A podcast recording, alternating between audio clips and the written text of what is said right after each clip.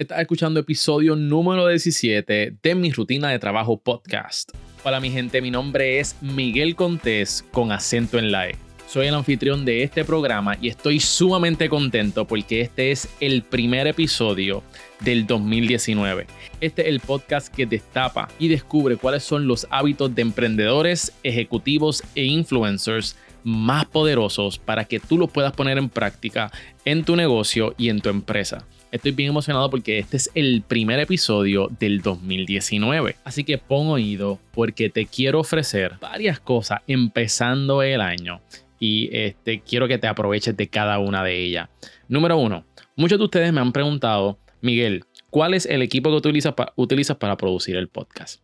Estoy más que contento en contestar esta pregunta redacté un listado de todo el equipo, item por item, que yo utilizo para producir tu podcast. Te digo qué es lo necesario y qué otras cosas tú puedes añadirle para que tengas mayor calidad en tu sonido. Aquí te doy varias alternativas de micrófono, accesorios para que tengas mejor calidad, los programas que utilizo para editar.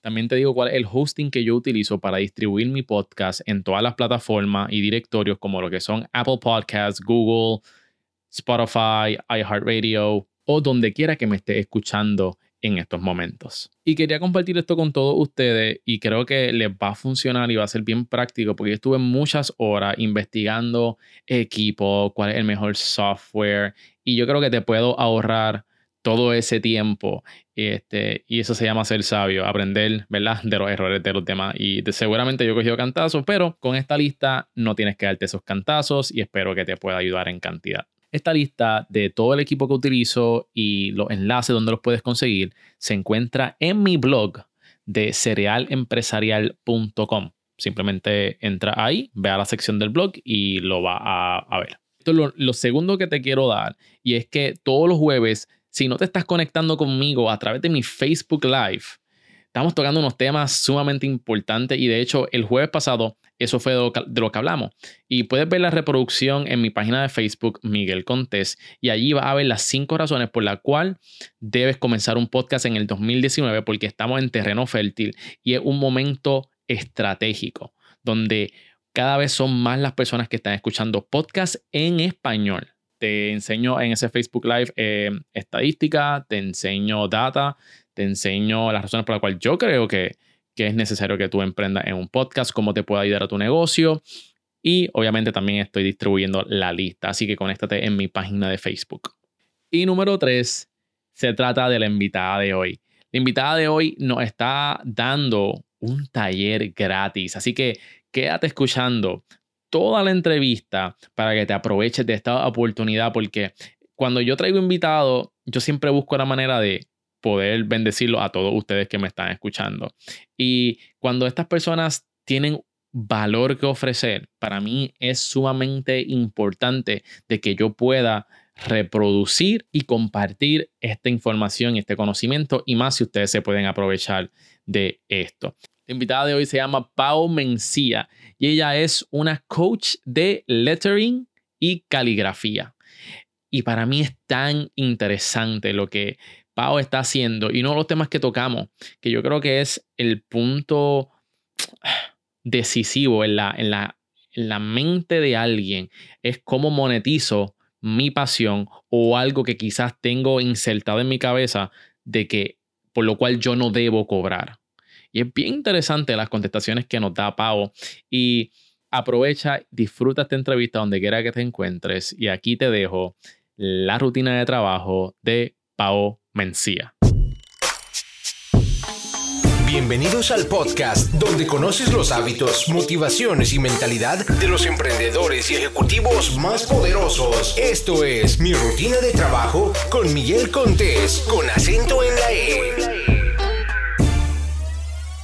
Bueno, mi gente, en el día de hoy tenemos a Paola Mencia.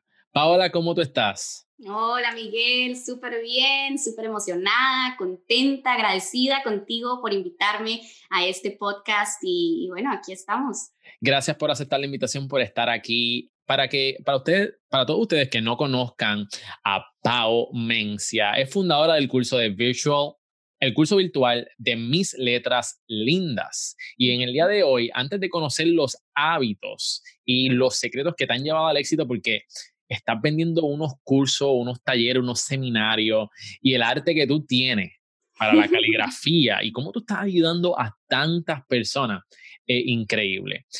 antes de entrar en los hábitos, y para aquellas personas que conozcan un lado de pago que todavía no han descubierto, habla un poquito de qué es mis letras lindas? Bueno, pues em, realmente mis letras lindas, para contarte de mis letras lindas, tengo que como que ir hacia atrás, like rewind a little. Seguro, son y entrar a, realmente a contarte cómo yo nací en un ambiente cristiano, mis papás son pastores, y bueno, eh, realmente toda mi vida escuché lo mismo, tienes que leer la Biblia, tienes que orar. Y fue tanto que cuando no lo hacía, yo caía como en una culpa, eh, me sentía súper mala cristiana, súper eh, mala seguidora de Cristo yo decía, no, o sea, ¿qué me pasa?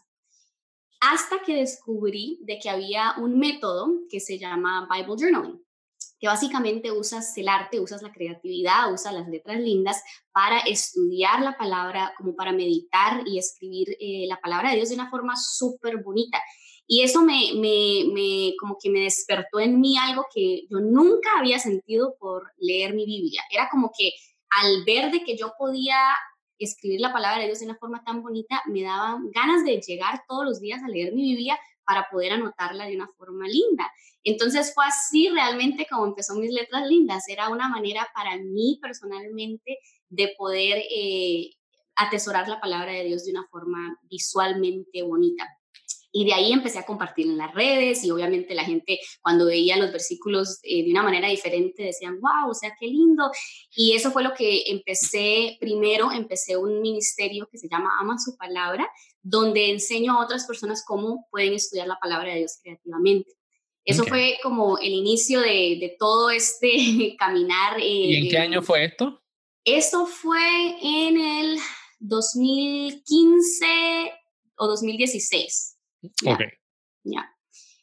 y todo fue como, como encajando tan lindo porque a la misma vez, o sea, mi esposo, que voy a estar hablando mucho de él porque es just amazing, él empezó también a descubrir eh, una pasión por eh, las redes sociales, el mercadeo digital, entonces como que todo iba eh, mano a mano de cómo podemos llegar a más personas a través de las redes.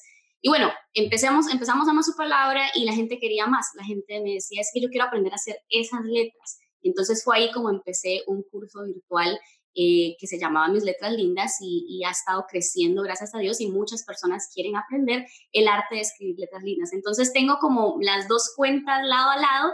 Eh, una es específicamente para animarte a leer la palabra eh, y te enseño también cómo estudiarla creativamente, diferentes técnicas de arte, pero también mis letras lindas está específicamente diseñado para aprender técnicas de lettering y de caligrafía. Eso está espectacular, mi gente. Y si no siguen a Pau, se están perdiendo de una belleza, porque ella te lleva de la mano para que tú puedas crear tantas cosas. Y ahora, y, y, en Navidades tuvieron, este, hubo un, un challenge este, sí, todavía tengo acá algunas de las cosas que estuvimos haciendo, pero es, fue increíble, o sea, la cantidad de creatividad, de inspiración que fluía en las personas que tomaron el reto fue increíble. Básicamente hicimos 12 días de regalos navideños con letras lindas, entonces súper lindo. E, está espectacular, desde regalos, lazos, almohada.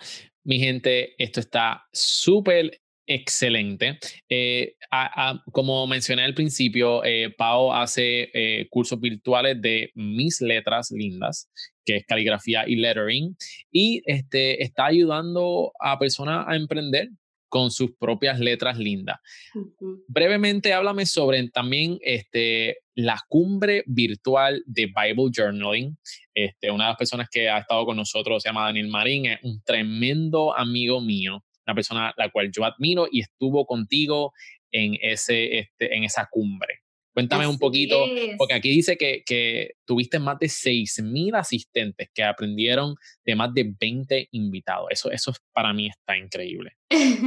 Sí, eh, la cumbre virtual eh, fue un evento espectacular que el Señor me dejó eh, poder de desarrollar y llevar a cabo. La verdad que por mucho tiempo lo había tenido en mi corazón porque a través de Ama su palabra muchas personas nos escribían que vengan a, a Puerto Rico, que vengan a Chile, vengan a Argentina y obviamente sería hermoso que, que pudiera yo viajar a diferentes países a enseñar el arte de Bible Journaling, pero en el momento en que estoy en mi vida con mi familia, con mis hijos, esa no es eh, mi, mi, deseo por ahora y obviamente ellas son ellos son mi ministerio eh, primordial, mi familia. Entonces yo dije, ¿cómo puedo hacer para poder llevar un taller masivo virtual a todos estos países que nos siguen en Amazon Palabra? Y de nuevo, mi esposito hermoso, eh, ya habíamos hecho una cumbre hace unos años atrás que fue una cumbre para eh, prematrimonial, para personas que estaban a punto de casarse, cristianas, y, y me dijo, ¿por qué no haces una cumbre virtual? Y fue algo que parecía como, sí, algo bastante grande, pero el Señor me venía hablando acerca de cómo es importante que trabajemos como iglesia juntos y, y empecé a pensar, o sea, a, a, escribir nombres, quiénes son las personas que tienen influencia en el arte, eh, en, en, las redes en cuanto a la palabra, la creatividad. Y bueno, Dani Marín es uno de ellos, que es increíble la manera en que él, o sea, él como que puede traer un pensamiento tan grande de la palabra y con un dibujo decir tanto. O sea, es súper linda la manera que él interpreta y, y hace su arte y, y, su estudio bíblico a través del arte. Así que sí, él fue uno de, nuestros, de nuestras sesiones para los hombres creativos, porque muchas personas piensan en el Bible Journaling, las letras son solo para mujeres, pero no, tal vez Miguel, tú te atrevas a empezar a hacer lettering. ¿Quién sabe? ¿Quién sabe? Mira, yo lo único que sé hacer es este, stick figures, hombres de palito. Eso es lo único que yo sé. Si tú puedes hacer algo suficiente. tú déjame saber y yo lo intento. Eso es suficiente, yo creo. Y de, y de hecho, y de hecho, este, hoy quiero, cabe mencionar que hoy es el primer día del lanzamiento de un nuevo curso que va a estar dando. Así Que es. tienes un taller gratis. Háblame, antes de entrar en los hábitos, háblame de ese taller gratis para todas las personas que estén interesados. Esto es una tremenda oportunidad.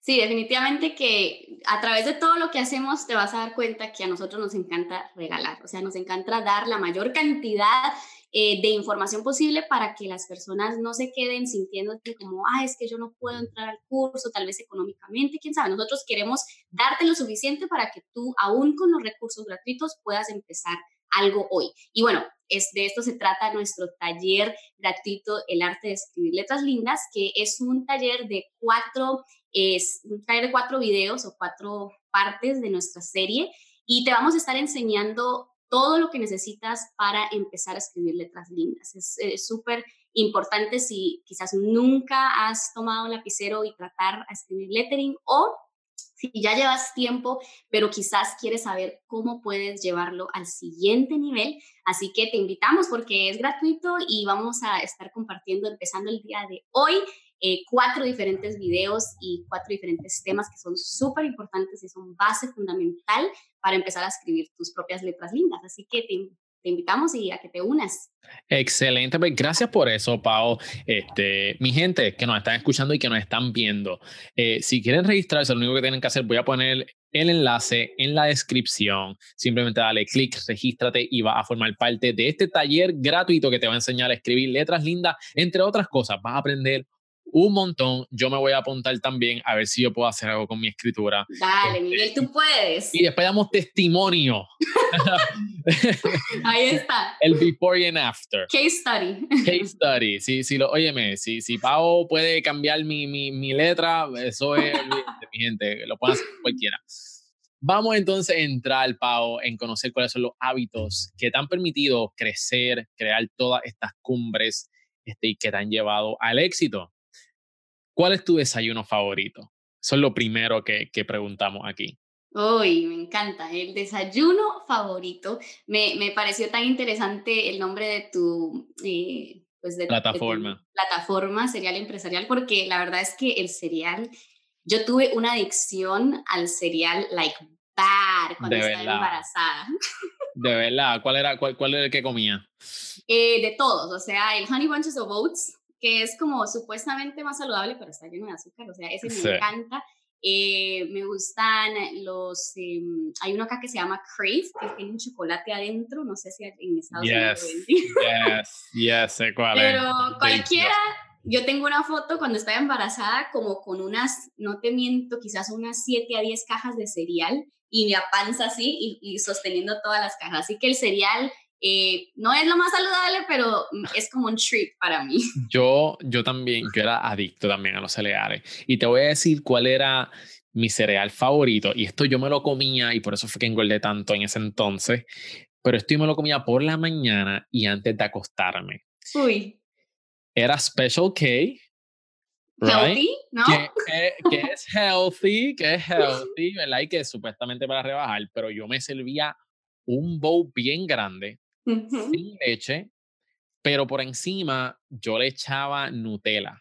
y ahí es, oh donde, ahí es donde yo lo dañaba, ¿verdad? Tú sabes, me serví un montón. Y como que ahí Nutella, ta, ta, ta, ta, ta, ta, y lo mezclaba. Oh my gosh. Wow, suena, o sea, suena súper rico, pero ya, yeah, es que no es la mejor combinación. Sí, so, sí, ¿sabes? Sí. Si no tiene problema en aumentar el librita, pues puede hacer esa combinación. Pau, ¿qué es lo primero que haces cuando te levantas? Lo primero que hago, sabes, me ha llevado bastante tiempo poder llegar a como a crear esta disciplina, eh, que realmente yo creo que todo lo que tratamos de lograr a través de tener como set times y, o sea, tiempos para todos, requiere disciplina, pero lo primero que hago, o sea, al nomás despertarme y abrir mis ojos es darle gracias a, a Dios por el día, eh, invitar al Señor a mi día, así sea en un pensamiento, en una oración rápida. Trato de hacer eso nomás ahora mis ojos. Eh, y obviamente eh, bajo, agarro mi taza de café, que esa es otra disciplina que he empezado desde la noche anterior, dejar lista la cafetera con la hora, porque si yo tengo café en la mañana y lo vuelo, o sea, es algo tan lindo como despertarte y saber que ahí está tu tacita de café esperando y eso es lo que bajo a agarrar, mi tacita de café y entro ya a, mi tiempo personal y a solas con Dios. Que es, ¿A, qué, ¿A qué hora te estás levantando más o menos? Eh, bueno, la alarma está a las 5.45 de la mañana, pero hay unos couple of, como dicen, snooze, que la paro y la... y, y, suena unas cuantas veces por ahí, entre 6 y 6 y 15 es la meta, pero no te puedo decir que todos los días lo hago, o sea, en la mayoría de los días sí. Yo trato como que de... Últimamente yo estoy tratando de levantarme más temprano, porque realmente a mí me gustan mis mañanas bien tranquilo, en silencio, bien relax. No me gustan las mañanas ajoradas y, y, no me gusta levantarme temprano, eso es otra cosa. Pero he, estado trabajando con eso y lo que estoy haciendo es que yo digo, voy a conquistar las 8. Y entonces me, me propongo, eh, ¿sabes? No como que de cantazo, como que, ah, 5 de la mañana. No, no, no. Vamos a primero conquistar las 8. Ya las 8 ya las tengo conquistadas. Vamos entonces a conquistar las 7 y vamos bajando y vamos a ver hasta dónde llegamos. eso es algo que estado tratando de implementar, pero creo que es, bien importante levantarse temprano. No, y sabes que yo me he dado cuenta que levantarse temprano realmente, porque para mí también es una lucha, eh, empieza desde la noche anterior. O sea, si tú quieres levantarte temprano, tú tienes que ser disciplinado al acostarte temprano, porque es imposible que te vas a despertar a las 6 si te acostaste a la 1 de la mañana. O sea, y, para mí el tiempo ese que, que, voy a tener con Dios es tan importante que yo no quiero llegar dormida, cansada, eh, como que, ay, rapidito, sintiéndome mal, sino que yo quiero estar despierta, alerta, atenta. Entonces, para mí, eh, el reto ha sido acostarse temprano. Si lo logro hacer, tengo éxito en la mañana. Si no lo hago, la mañana, como te digo, esas veces de que no siempre te puedo garantizar que es así, pero todo dependió de a qué horas me acosté. Y entonces, vamos a hablar entonces sobre lo opuesto, ¿a qué hora te estás acostando? Es que eso depende de en qué estamos eh, haciendo. Por ejemplo, ahorita que, que, estamos en un lanzamiento, nosotros tenemos dos hijas eh, de 7 y 5 años. Entonces, eh, obviamente, el día es ellas van a la escuela, pero cuando regresan de la escuela y antes de irse el día es atareado, eh, y las acostamos a las 8 y tenemos de 8 a a veces medianoche para trabajar juntos, mm. porque nosotros tenemos el negocio virtual juntos con mi esposo. Él tiene otro, eh, otra, otro trabajo aparte de lo que hacemos juntos, entonces la única manera de trabajar juntos es en la noche. Entonces, por ahora, como que estamos empezando nuestro propio negocio juntos, la hora de trabajo es en la noche. Entonces, depende si estamos en medio de un lanzamiento o no. Eh, ahorita quizás nos estamos acostando un poco más tarde, pero la meta para acostarnos es diez y media. Ok, ok, ok. So, Pau, cuéntame, ¿cómo se ve tu día, más o menos, un día típico, ¿verdad? En tus zapatos, eh, te levantas, das gracias, tu taza de café. ¿Qué pasa de ahí? ¿Dónde tú trabajas? ¿Separas bloques de, de trabajo? ¿Qué haces durante el día? Ok. Eh, bueno, como te decía, el hecho de que tengo dos hijas, eh, es necesario de que yo sea súper intencional con el tiempo, porque en el momento que ellas se despiertan, o sea, ya no hay tiempo para mí, no hay tiempo para el silencio, como hablábamos, es de, mañana tranquila, se acabó. Empezó mami, mami, y la corredera de la escuela. Entonces, para mí despertarme antes que ellas es, es muy importante, por eso me trato de despertar más temprano. Eh, tengo, entro acá a mi oficina, que a veces es bueno, a veces no tan bueno, porque en el momento que quiero tener tiempo a solas con Dios en mi oficina y veo quizás eh, la computadora, me, me, viene a la mente lo que tengo que hacer, lo que no mm. hice ayer. Entonces, a veces trato de dejar mi oficina limpia para que en la mañana eh, no tenga que ver cosas de trabajo. Y a veces hasta tengo una sábana que pongo en el piso y me siento en el piso y ahí es donde tengo como mi tiempo a solas con Dios. Todavía no, acá todavía está como oscurito en las mañanas, entonces eh, tengo la ventana abierta y puedo ver como, no sé, las nubes, el cielo. Me, ayuda a enfocarme si miro a la ventana. Estoy en el piso y estoy como en una actitud de adoración al Señor. Leo mi Biblia, tengo un, un devocional de, de, un año, un plan que hago, que para mí es súper, súper importante tener un plan de lectura bíblica, porque si no, siempre va a haber una razón por la cual no leemos la Biblia. O sea, no tengo tiempo, no, no, la entiendo, no sé cómo empezar, siempre hay como diferentes cosas, pero si tú dices, ok, yo voy a leer esto, eh, y el Señor es tan soberano porque en días donde quizás fallo, porque somos humanos, oh, hoy no leí mi Biblia, el día siguiente que leo, el, el, día que fallé, era exactamente lo que necesitaba escuchar para ese día. Entonces yo digo, Dios es tan precioso como nos habla a través de la palabra. Entonces, tengo mi tiempo de oración, tengo mi tiempo de lectura bíblica. ¿Y cuánto tiempo dura eso? Aproximadamente media hora, pero dependiendo, digamos, si, eh, si llego aquí a las seis, tengo una hora, porque a las siete ya trato de, empezar como las cenas, el desayuno, todo eso pero media hora es mi meta, porque eso me da tiempo suficiente para enfocarme realmente en la oración, no hacer una oración a la corrida, sino tener un tiempo para orar por mis peticiones, leer mi Biblia tranquilamente, tomar mi tacita de café. Y otra parte de, mi proceso creativo con Dios es escribir lo que Dios me está hablando. Entonces necesito tener de media hora a una hora para poder em, anotar mis pensamientos y hacer mi, mi, journaling. No siempre hago Bible journaling, no, no todos los días hago algo creativo porque si no se convierte ya no en, en, esa la meta, no, la meta es pasar tiempo con Dios y si hay algo muy específico que el Señor me reveló ese día, entonces yo saco mi Biblia y trato de hacer algo creativo en, en ello. Em, so, después, ¿a qué, ¿a qué hora entonces como que dice empieza a trabajar? Ok, bueno, es que antes de poder decir empieza a trabajar, alisto a las nenas. Ok, ok. okay. So, desayuno para las nenas, eh, se van a la escuela y ya a las ocho y media es mi tiempo para arreglarme, porque me arreglo ya después de sacarlas a ellas. Eh, y a las nueve, o sea, una hora por ahí para arreglarme, a las nueve y media ya desayuné y todo, ya entro a mi oficina y ya puedo empezar oficialmente mi día de trabajo. ¿Qué, qué haces durante esas horas de trabajo? Eh, hmm, ¿Qué no hago? La verdad es de que yo soy alguien, o sea, mi mamá siempre le, eh, le decimos, y yo me veo reflejada, o sea, su imagen está en mí, que somos robotinas, o sea, nosotros somos muy impacientes y queremos hacer todo a la misma vez. Así que yo hago mucho, pero eh, nos ha ayudado muchísimo un programa que estudiamos con Sebas, no sé si has escuchado de Michael Hyatt. Seguro, está, eh, hablé con de, de, de, eso, The Best Year Ever, este, con Seba hace una semana atrás en un Facebook Live, que es para que la, y ayudamos a la gente, a muchísima gente, a que puedan tener el mejor año de su vida. Total, ah, Michael Hyatt nos encanta, aparte que pues es cristiano, la manera tan práctica que te ayuda a, poder, eh, sí, enfocarte. Él tiene otro programa que también, eh, que, que, específicamente para el trabajo que se llama Free to Focus, Free to Focus. Y eso para mí fue tan clave para ayudarme a empezar mi día y organizar mi día, porque yo, I get overwhelmed, o sea, yo me estreso con ver una lista así tu, tu, tu, de todos los to-dos. Nosotros usamos eh, Asana para nuestra lista de, no sé si después hablamos de eso, de los como los tools, ¿no? Pero, sí, sí, pero puedes, puedes mencionarlo, sí. sí. Okay. Asana. Entonces, digamos, si yo vengo a Asana y yo veo 20 cosas que tengo que hacer, me pongo, o sea, wow, es mucho.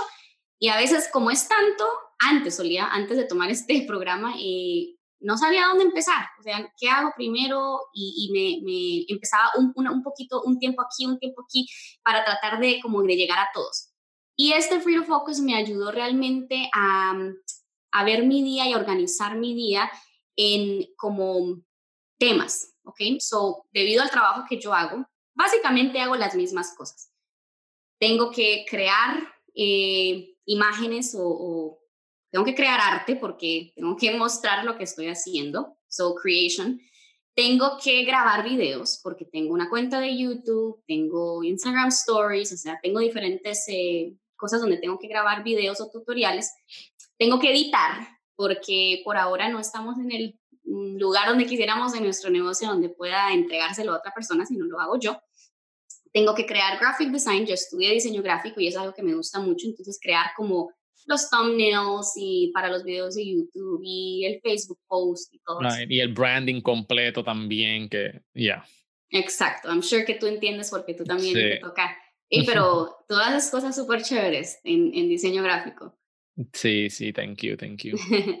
Así que, eh, bueno, lo que hago es de que he, he designado días para cada cosa. Digamos, un día es grabación, un día es editar, un día es creación o creatividad. Entonces, eso me ayuda a batch produce, a producir en, como en cantidades grandes del mismo, de la misma acción. Entonces, un día grabo todos mis videos de YouTube para el mes.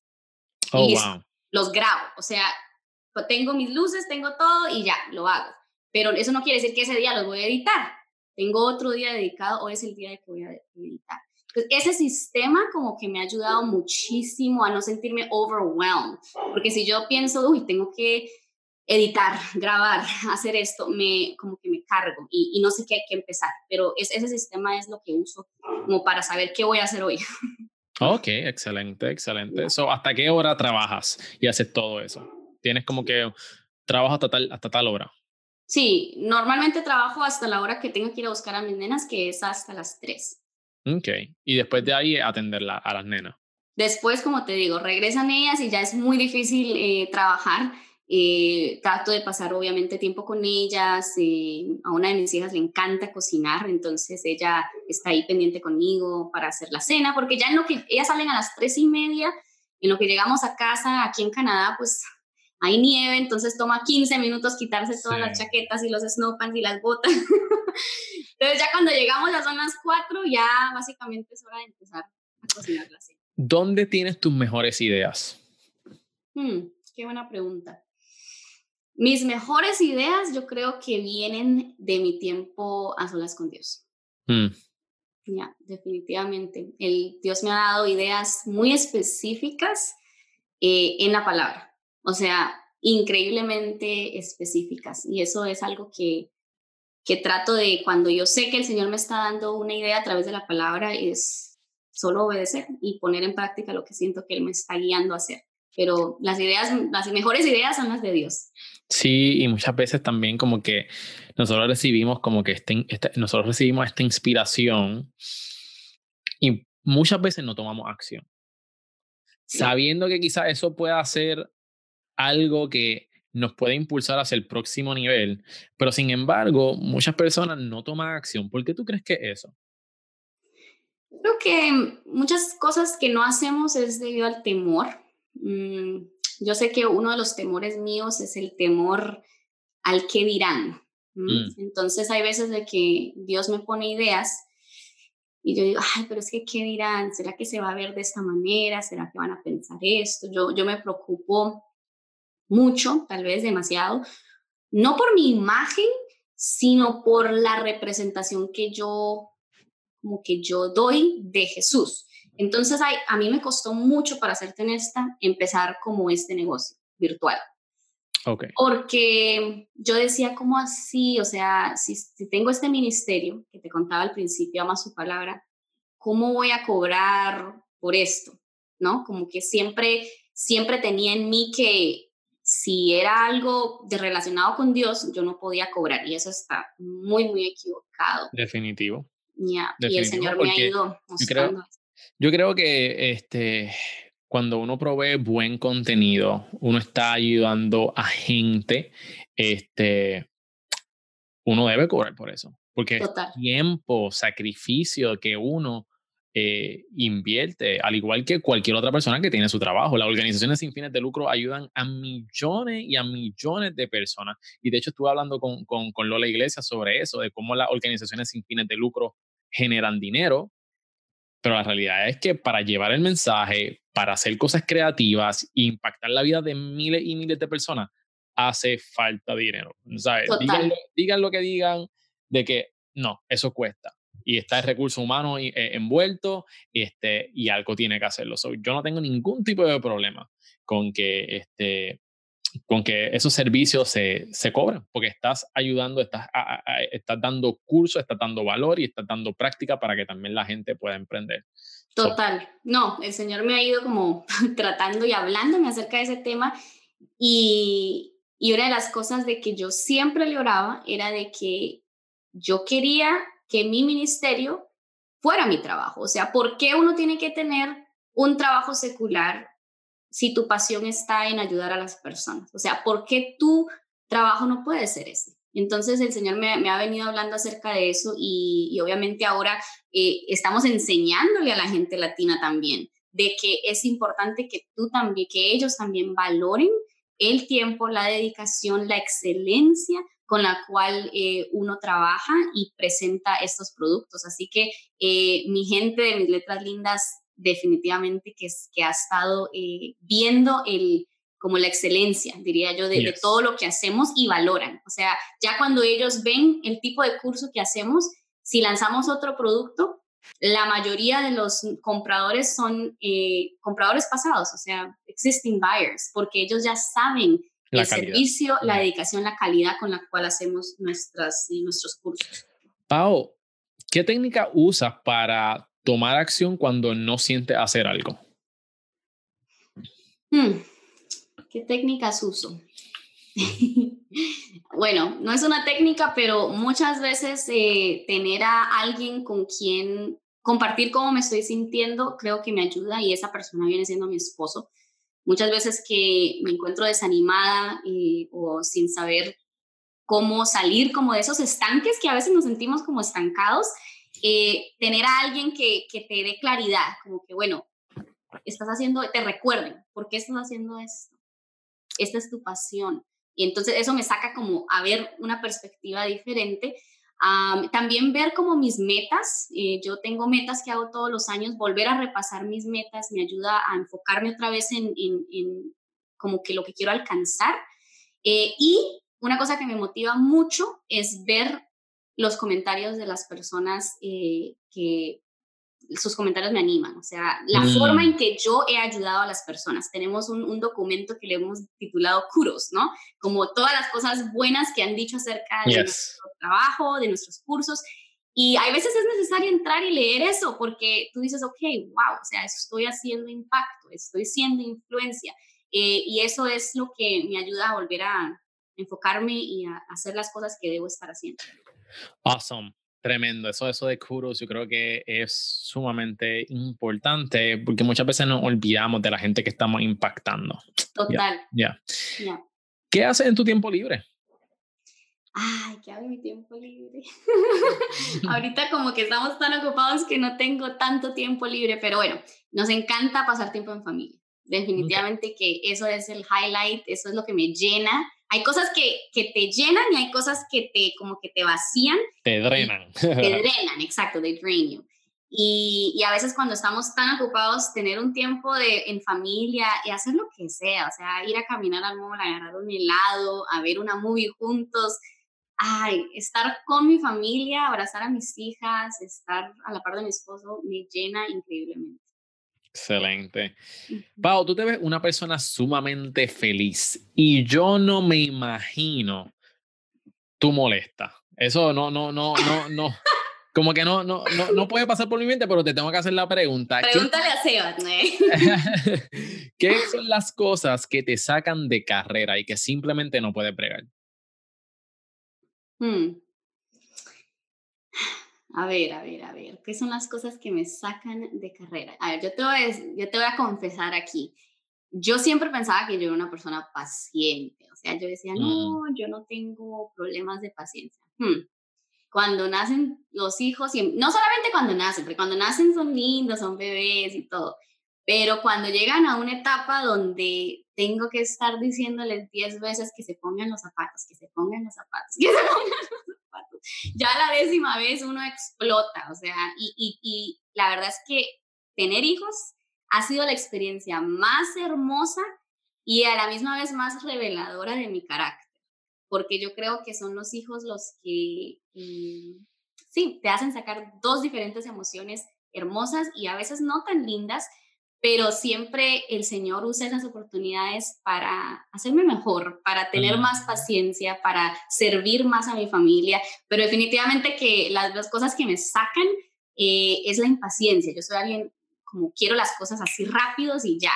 Entonces, si, si mis hijas o, si mi esposo se están demorando como en, en, la carrera de la mañana, creo que es un momento estresante aquí en la casa porque es corre, corre, corre, zapatos, botas, desayuno, dientes.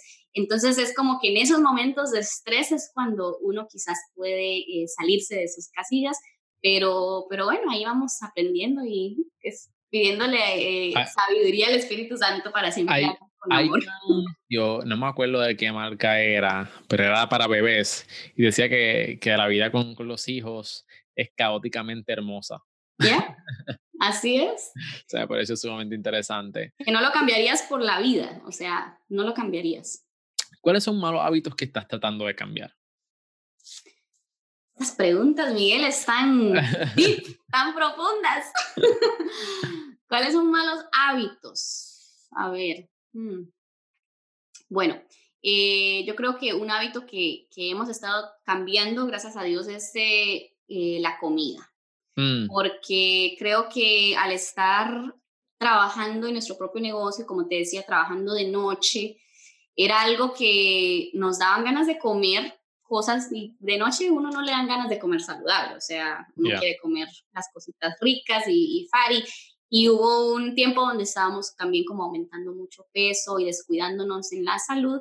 Entonces el hábito que, que mal hábito es la, la, mala alimentación. Yo creo que este año hemos avanzado mucho y me metí, para mí los cursos y, y, invertir en ti misma es súper importante. Y invertí en un programa de nutrición y me cambió totalmente la manera en que miraba eh, como los grupos de comida, los vegetales, y eso me ha ayudado mucho a implementar en nuestra cocina, en nuestra casa. Eh, y también el ejercicio, que es algo que estuve súper, súper disciplinada por como dos meses y ahorita cuando estás ocupado yo creo que es ser disciplinado es más difícil. Entonces el hábito de, de tener más disciplina en la alimentación y en el ejercicio es algo que estamos todavía tratando de, de mejorar. Pau, quiero, quiero aprovechar el tiempo. Vamos a volver a hablar sobre lo de Asana, que es un gestor de tarea. Eh, eh, eh, tienen una versión gratis este, para todos ustedes, ¿verdad? Que, que, quisieran este, manejar sus tareas online. Eso es una tremenda herramienta. ¿Utiliza alguna otra herramienta para gestionar tus tareas o cómo la hace? Eh, bueno, Asana eh, nos encanta. Asana me parece genial porque también compartimos los tasks con mi esposo y él es como la cabeza de nuestro negocio y yo soy la cara. O sea, él me pone la estrategia de qué es lo que tengo que hacer y yo lo hago. Entonces, definitivamente Asana. Eh, Google, Google Drive nos gusta muchísimo para poder subir cosas, compartir fotos, videos, ese tipo de cosas. Lately me ha estado encantando Figma. No sé si has escuchado de Figma.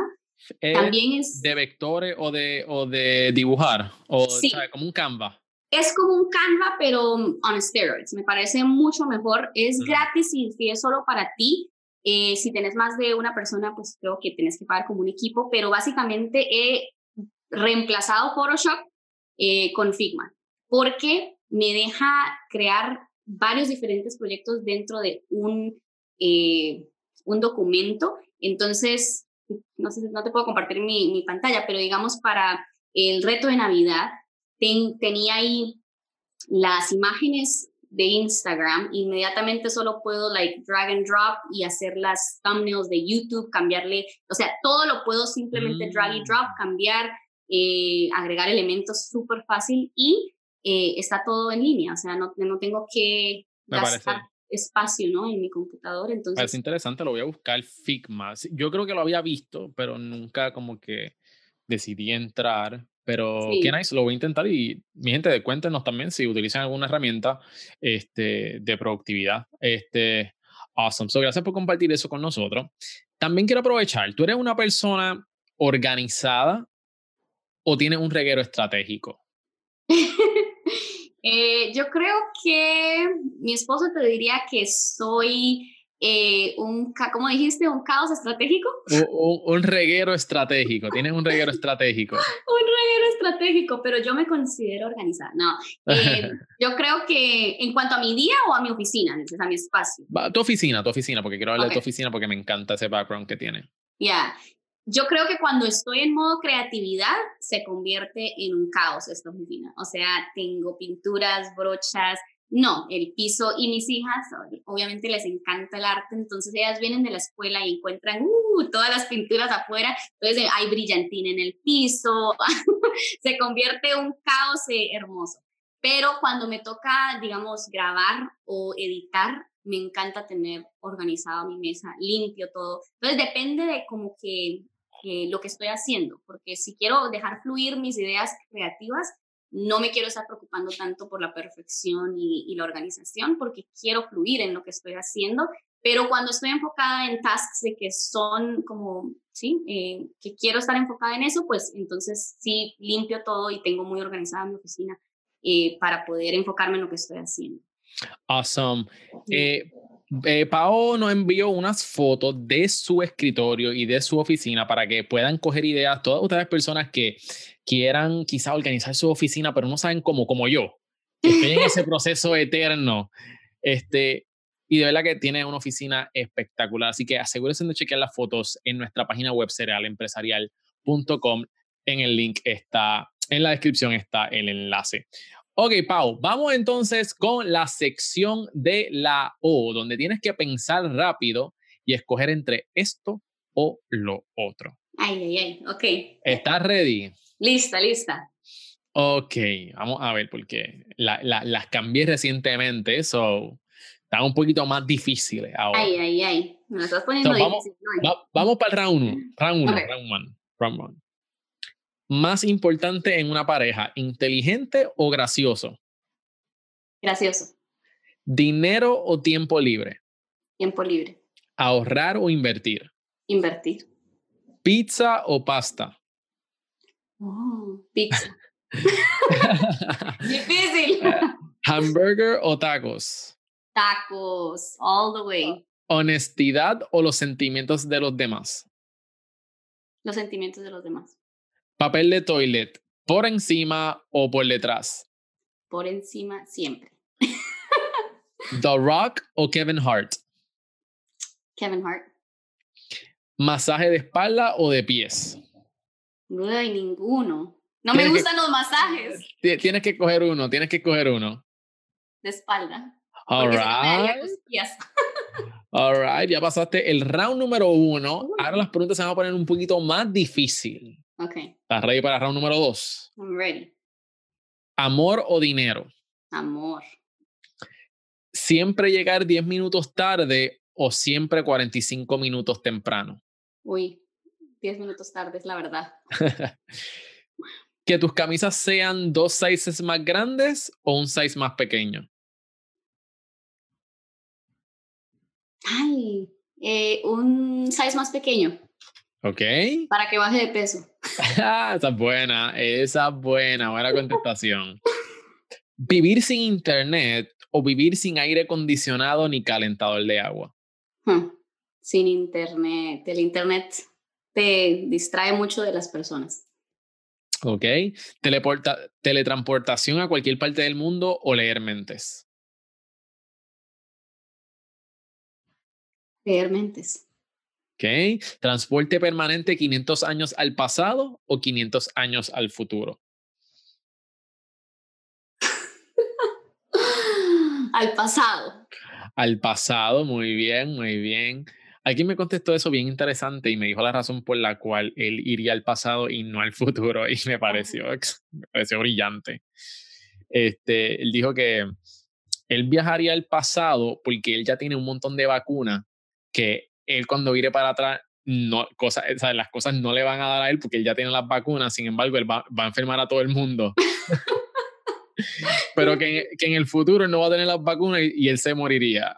Ay, no, yo pensaba más porque la vida se me hace de antes, siempre era más tranquila, como mejor que la vida de ahora, como que en el futuro hmm, ni siquiera, no sé, me, me, da miedo pero como pensar en cómo va a ser la vida, especialmente en las relaciones y eso, ¿no? Pero bueno, antes la vida me parecía que era mejor. nunca poder utilizar un touchscreen o nunca poder utilizar un mouse ni teclado. mouse o teclado. I'm kind of addicted al touchscreen. Al touchscreen, all right. Yeah. ¿Prefiere envejecer del cuello hacia arriba o del cuello hacia abajo solamente? del cuello hacia arriba, del cuello hacia abajo. Oh my gosh, that's horrible. Ninguno. Eh, ¿Qué es más importante, la cara o el cuerpo? Es lo que estás preguntando. Estoy preguntando ¿Prefiere envejecer del cuello hacia arriba o del cuello hacia abajo solamente? ¿Y sabes qué estoy pensando? En qué es más importante para mi esposo. Ok. Oh. ay. Bueno, yo a mí me parece eh, la cara, porque... O sea, envejecer del cuerpo para, para abajo. Ay. Qué difícil la pusiste. Eh, bueno, sí, envejecer del cuerpo para abajo. Ok, ok, ok. Bueno, muy bien, terminaste la sección de la O, viste, estuvo, estuvo un poquito, un poquito fuerte. Las últimas estuvieron difíciles. Y, cada vez lo, lo, lo, estamos como que poniendo más difícil, más difícil. Y la gente pone sus respuestas también, ¿ok? Ya saben, mi gente, pongan sus respuestas también. Vamos para la pregunta random del episodio. ¿Qué crees de los tatuajes? ¿Tienes alguno? No, no tengo ninguno, eh, pero es un tema especialmente en los cristianos, eh, puede ser controversial, ¿no? Eh, yo no estoy, yo no me opongo a los tatuajes para nada, pero, o sea, pienso en mis hijas, yo no quisiera que mis hijas tuvieran uno, más que todo por, pues, sí, por, la, por su piel, que siempre las man porque después te puedes arrepentir como de algo que, que te pusiste.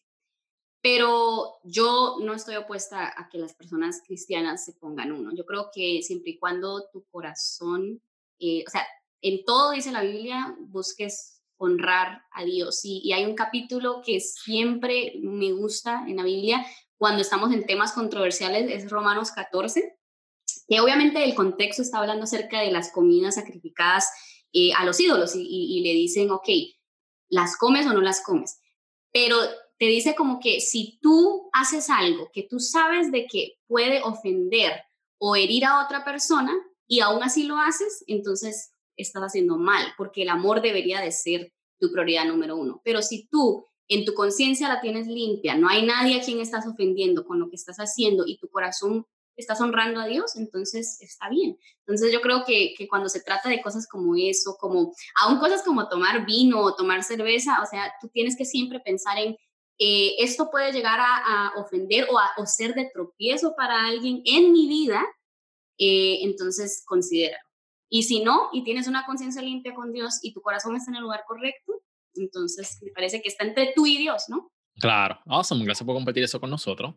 Yeah. Así que vamos entonces a la perspectiva y puntos de vista de Pau. ¿Qué mentalidad tú entiendes que es vital para prosperar?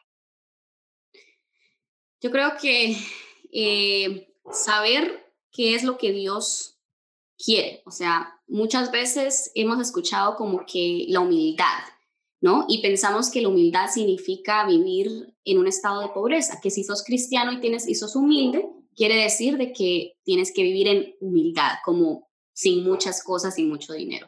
Lo primero es la mentalidad de saber que Dios quiere prosperarte, Dios, eh, de, a Dios le pertenece todas las riquezas, todo eh, el oro y la plata del mundo, pero entender por qué Él quiere prosperarnos. Y no es para que nosotros acumulemos cosas y, sea algo que, que, vamos como a hoard, dicen en inglés, ¿no? Como, como a solo para ti y para tu familia, sino que el Señor quiere prosperarte para que tú puedas bendecir. Hay un propósito y una causa que el Señor quiere hacer a través de tu negocio, a través de tu vida, eh, al prosperar lo que estás haciendo. Entonces, para mí es entender de que sí, Dios quiere prosperarme y hay un propósito por el cual Él te quiere prosperar. Excelente. ¿Cómo puedes medir el éxito? Ay, esa pregunta, eh, también hubo una chica que hizo una cumbre virtual y me preguntó qué es el éxito y, siempre me viene a la mente eh, algo que Jesús dijo y voy a buscar rapidito el versículo porque me lo debería de memorizar, pero déjame lo busco.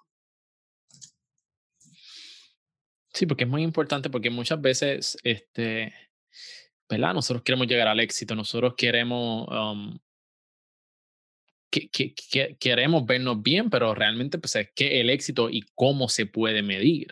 Ya. Y yo creo que el éxito para cada uno de nosotros eh, es diferente. Así que cuéntanos. Es en Lucas 12, 21. Eh, bueno, básicamente Jesús está hablando acerca de la parábola del rico insensato y para mí el éxito no se trata de una cantidad, ¿ok? no se trata de dinero para nada, sino se trata de haber vivido una vida conforme a, la voluntad de Dios y en relación íntima con Dios. Y mira lo que dice el 12.21, dice, así es el que almaneza riquezas terrenales, pero no es rico en su relación con Dios, es un necio. Entonces, para mí el éxito en la vida es tener una relación rica con Dios. Y todo lo demás, dice la Biblia, ¿no? Todo lo demás va a ser añadido. O sea, la prosperidad financiera, la prosperidad de tu cuerpo, de tu salud. Hay muchas maneras que, que, la, que, significa la prosperidad para ti. No es solamente en dollar signs, ¿no? sino la prosperidad en una relación matrimonial que va a ser, o sea, que, te llena, que te satisface. Entonces hay prosperidad en diferentes áreas que yo creo que, que el Señor quiere que la prioridad sea éxito con Él, porque eso nos va a dar éxito en las diferentes áreas eh, de nuestra vida. Excelente. ¿De qué cosas te arrepientes, Paola? Lo que puedo pensar es que a veces me arrepiento de no haber sido como obediente a, a quizás cosas que Dios ha puesto en mi corazón, específicamente en momentos de que el Señor ha querido tal vez usarme al compartir algo con, o evangelizar, por ejemplo, y por miedo o por no, no es un momento conveniente no haberlo hecho. Entonces yo me arrepiento de los momentos que no fui obediente a Dios, porque yo sé que el Señor, o sea, sea conmigo o sea con otra persona, Él va a hacer su voluntad. Pero qué pesar si yo, por ser desobediente, por ser desobediente falté a, una oportunidad que él quería usarme a mí y tuvo que usar a otra persona. Entonces, esos son momentos que tal vez yo digo, ah, me arrepiento porque qué si Dios hubiera hecho algo grande en, esa, en esos momentos a través de mí. Mira, eso, eso nos ha pasado a todos, este, que sentimos algo dentro de nuestro corazón de compartir con alguien, darle una palabra. Eh, y, yo he estado en esa posición que, que, que, siento dentro de mí como que, mira, habla a tal persona. Como que tú sientes algo dentro de ti, que algo pasa con esa persona y, y tú tienes la, la solución. Y si tú no te atreves, esa persona puede seguir así por mucho tiempo. Y tú pudiste haber sido esa persona que cambie la vida de, de, de esta persona que está pasando por eso, valga la redundancia. Y, me acuerdo de algo que me pasó a mí cuando estaba en gimnasio. Yo me lastimé el hombro, me acuerdo, el 31 de diciembre del 2017.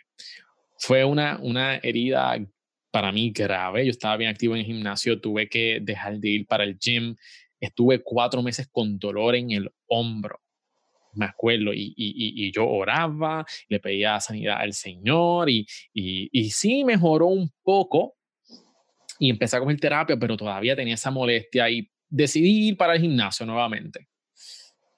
Y empecé a hacer ejercicio, pero lo hacía con dolor y un mm. dolor y no paraba. Y vino esta señora de la nada Mm. Y vino a donde mí, yo nunca la había visto y me dijo, ¿te puedo hacer una pregunta? Y yo, pues claro, tú tienes dolor en tus hombros. Y yo me quedé como que, wow, wow, ¿qué está pasando aquí? Y yo le dije, sí, sí, tengo dolor. Y me dijo, yo puedo orar por ti. Y yo, por favor, por favor. Y esta señora, en el medio del gimnasio, yo me puse de acuerdo con ella y ella oró y declaró sanidad sobre mí en el nombre de Jesús. Y ella terminó esa oración y yo quedé completamente sano. Ningún tipo de dolor. Ya un dolor cuatro meses, insoportable, que me tenía mal.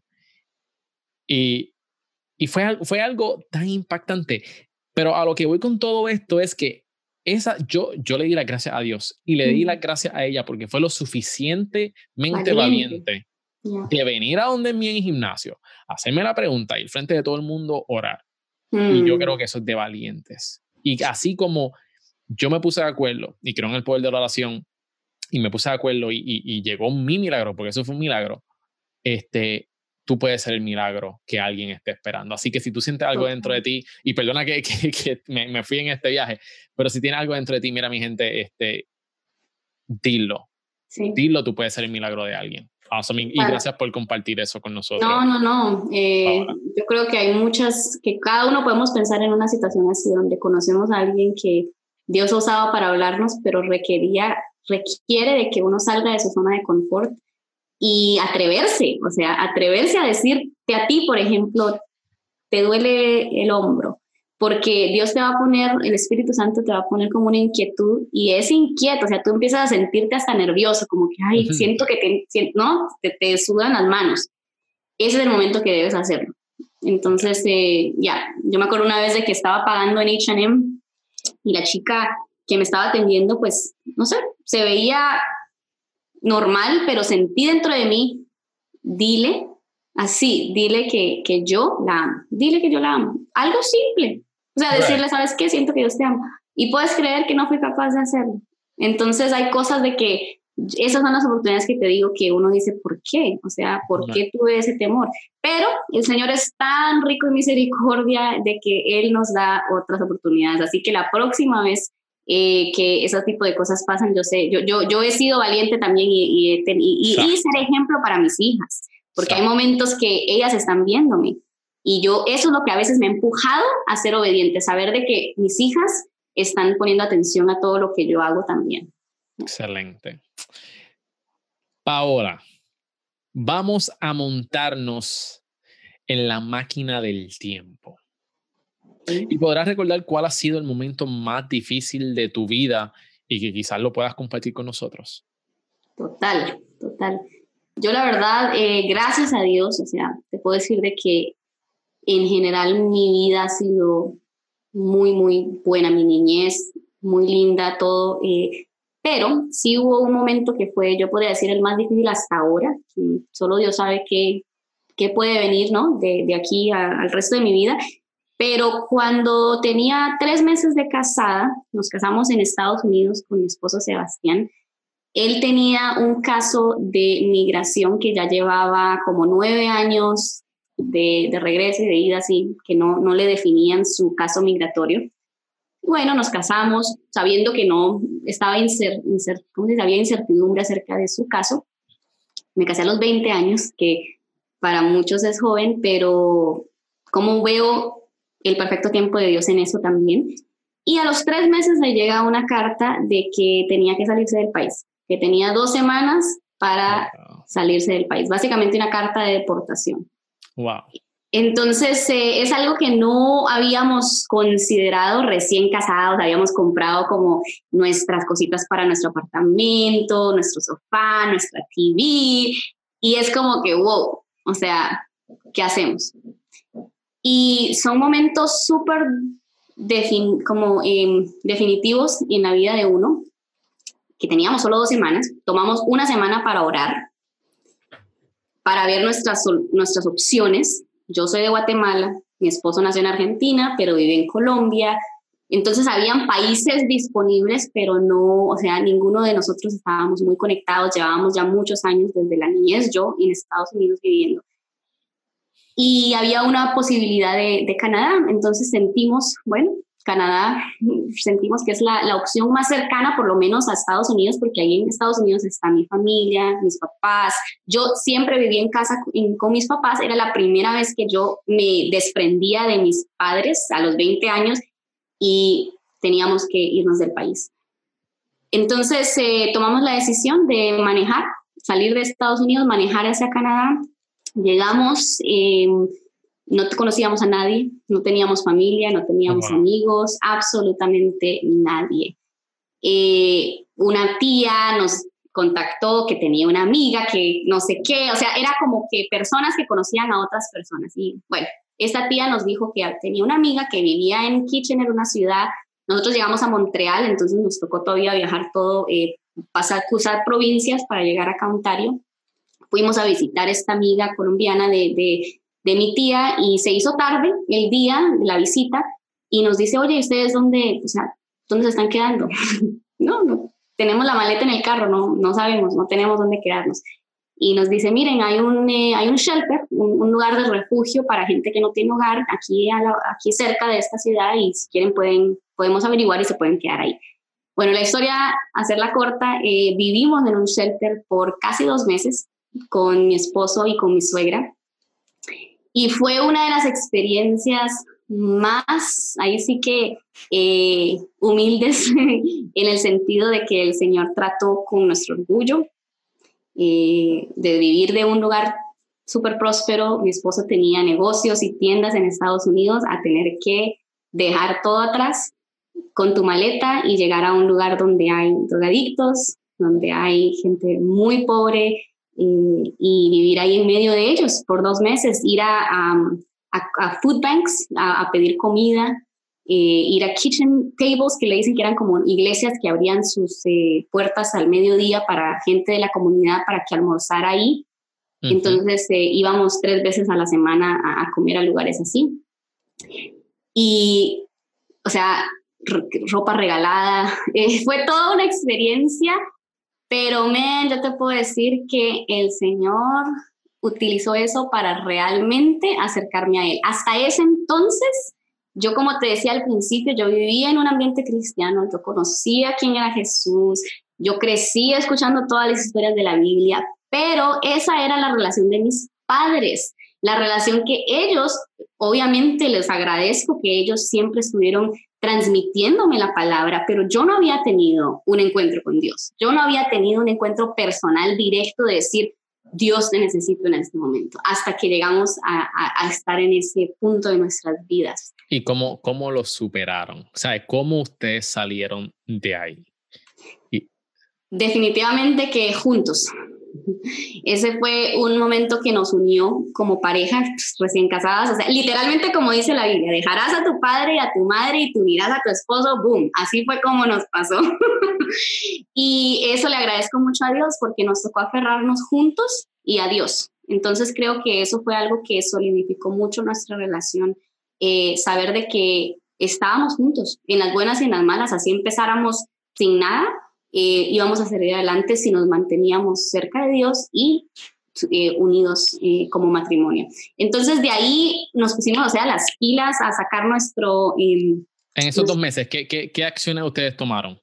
El, el, problema era de que Canadá no te daba todavía tu permiso de trabajo para poder empezar a trabajar, porque si hubiéramos conseguido un trabajo podíamos rentar un apartamento y eso. Entonces, e, esa fue la, la espera que nos enviaran un permiso de trabajo. Entonces el proceso ahí fue que el gobierno nos, eh, después de los dos meses, nos dio un housing como una ayuda de, una, de un townhouse que ellos como subsidize, le dicen que ellos pagan, el gobierno paga cierto por la mayoría del porcentaje y tú pagas algo muy poco. Entonces salimos de ahí hacia un townhome, subsidized townhome, eh, nos llegó por fin nuestra eh, tarjeta de residencia y lo que Sebas hizo durante ese tiempo, lo que yo hice es empezar a ver cuáles son nuestras opciones aquí, lugares de trabajo, eh, empezar a trabajar en nuestro resumen, empezar a hacer conexiones con personas que quizás nos podían ayudar a entrar a esos trabajos que queríamos. Yo recuerdo que en un restaurante que estábamos, Sebas, en una servilleta, escribió todas las opciones y todavía hasta este día él tiene la servilleta donde él anotó qué, era lo que él quisiera y cuáles eran las opciones de trabajo. Y eso como que lo es y, ah, o sea, nos toca el corazón porque recordás todo lo que pasaste y, todos esos momentos y, y podemos ver la mano de Dios, o sea, es increíble ver cómo Dios nos sacó adelante. Y eso es solo como el tipo de iceberg, o sea, todo lo que pasó después, yo creo que podríamos estar acá mucho tiempo contándote. Así que ya salimos adelante, eh, sacamos nuestra, nuestro permiso de trabajo. Aún antes de que nos llegara, Sebas ya tenía una oferta de trabajo con una compañía de celulares, que era lo que él hacía en Estados Unidos. Yo, también conseguí un trabajo en un call center, que era lo que yo hacía en Estados Unidos. Entonces Dios fue sacándonos adelante y, gracias a Dios, sí, e, Él ha sido muy... Tremenda historia, como, como han llegado donde han llegado. Y, y los admiro por, por todo lo que, lo que son. Tengo el placer de conocer a, Sebastián y, a ti, a tu persona. Son personas sumamente humildes, tremendas y, les deseo lo mejor de lo mejor. Para ir cerrando la entrevista, eh, ¿cuál es tu por qué? ¿Qué te motiva a levantarte todos los días y dar lo máximo de ti? Mi por qué eh, definitivamente que es relacionado con mi propósito, que es eh, usar mis dones y talentos para la bendición de muchas personas. Y a través de lo que enseño en Ama su palabra, que realmente estoy compartiendo lo, eh, la creatividad que Dios me ha dado, el don que Dios me ha dado para inyectarlo en otras personas, para que se multiplique lo que Dios ha empezado en mí de la misma manera como el arte despertó mi amor por la palabra de Dios, como el arte ha bendecido mi hogar a través de un trabajo propio, eh, eso es lo que yo quiero multiplicar y, poder transmitir a, las seguidoras y a las personas que son parte de nuestro ecosistema. Así que, eh, no, sí, utilizar lo, que Dios me ha dado, lo que he recibido en gracia, poder darlo en gracia y hacia las personas. Excelente, excelente, me encanta. Gracias, Pau, por estar conmigo en esta sesión, en este podcast. Este, me disfruté la entrevista. Gracias, yo también. La verdad que es súper, súper lindo poder compartir contigo y con tu, con tu gente. Mi gente, hablando de mi gente, Paola está ofreciendo un taller gratis de caligrafía. Ya va a dar los detalles ahora. Este, el enlace está en la descripción para que te puedas aprovechar de este taller gratis que comienza hoy. Así, que aprovechalo, es por tiempo limitado eh, no hay tantos espacios, pero nos está dando este, las primicias aquí en el podcast, así que asegúrate de registrarte. Pau, háblanos de este taller gratuito que está ofreciendo para todas esas personas, qué consiste y dónde te pueden conseguir. Total. El taller es el arte de escribir letras lindas, totalmente gratuito. Si nunca has empezado el arte de lettering, si te gustaría, o quizás si tienes un deseo de, de poder hasta emprender de tus letras lindas, y como lo fue en mi caso, empecé a hacer cosas para mi casa y llegaba la gente y me decía, uy, qué lindo ese cuadro, por favor me haces uno boom, se convertía en una venta.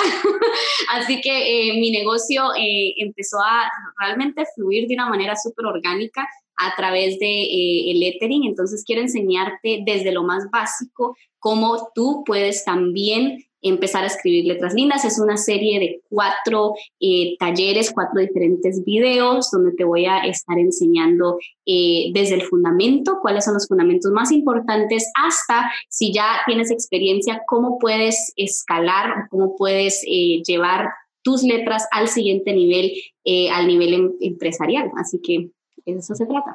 ¿Dónde te pueden conseguir? Puedes ir a misletraslindas.com y también eh, eh, sígueme en Instagram, en Facebook, en YouTube. Eh, simplemente busca mis letras lindas. Ahí me puedes seguir y obviamente Miguel tiene el enlace específico para el taller debajo de este video. Excelente. Pues bueno, mi gente, hasta aquí este podcast. Mi nombre es Miguel Contés con acento en la E y nos vemos la próxima. Bye.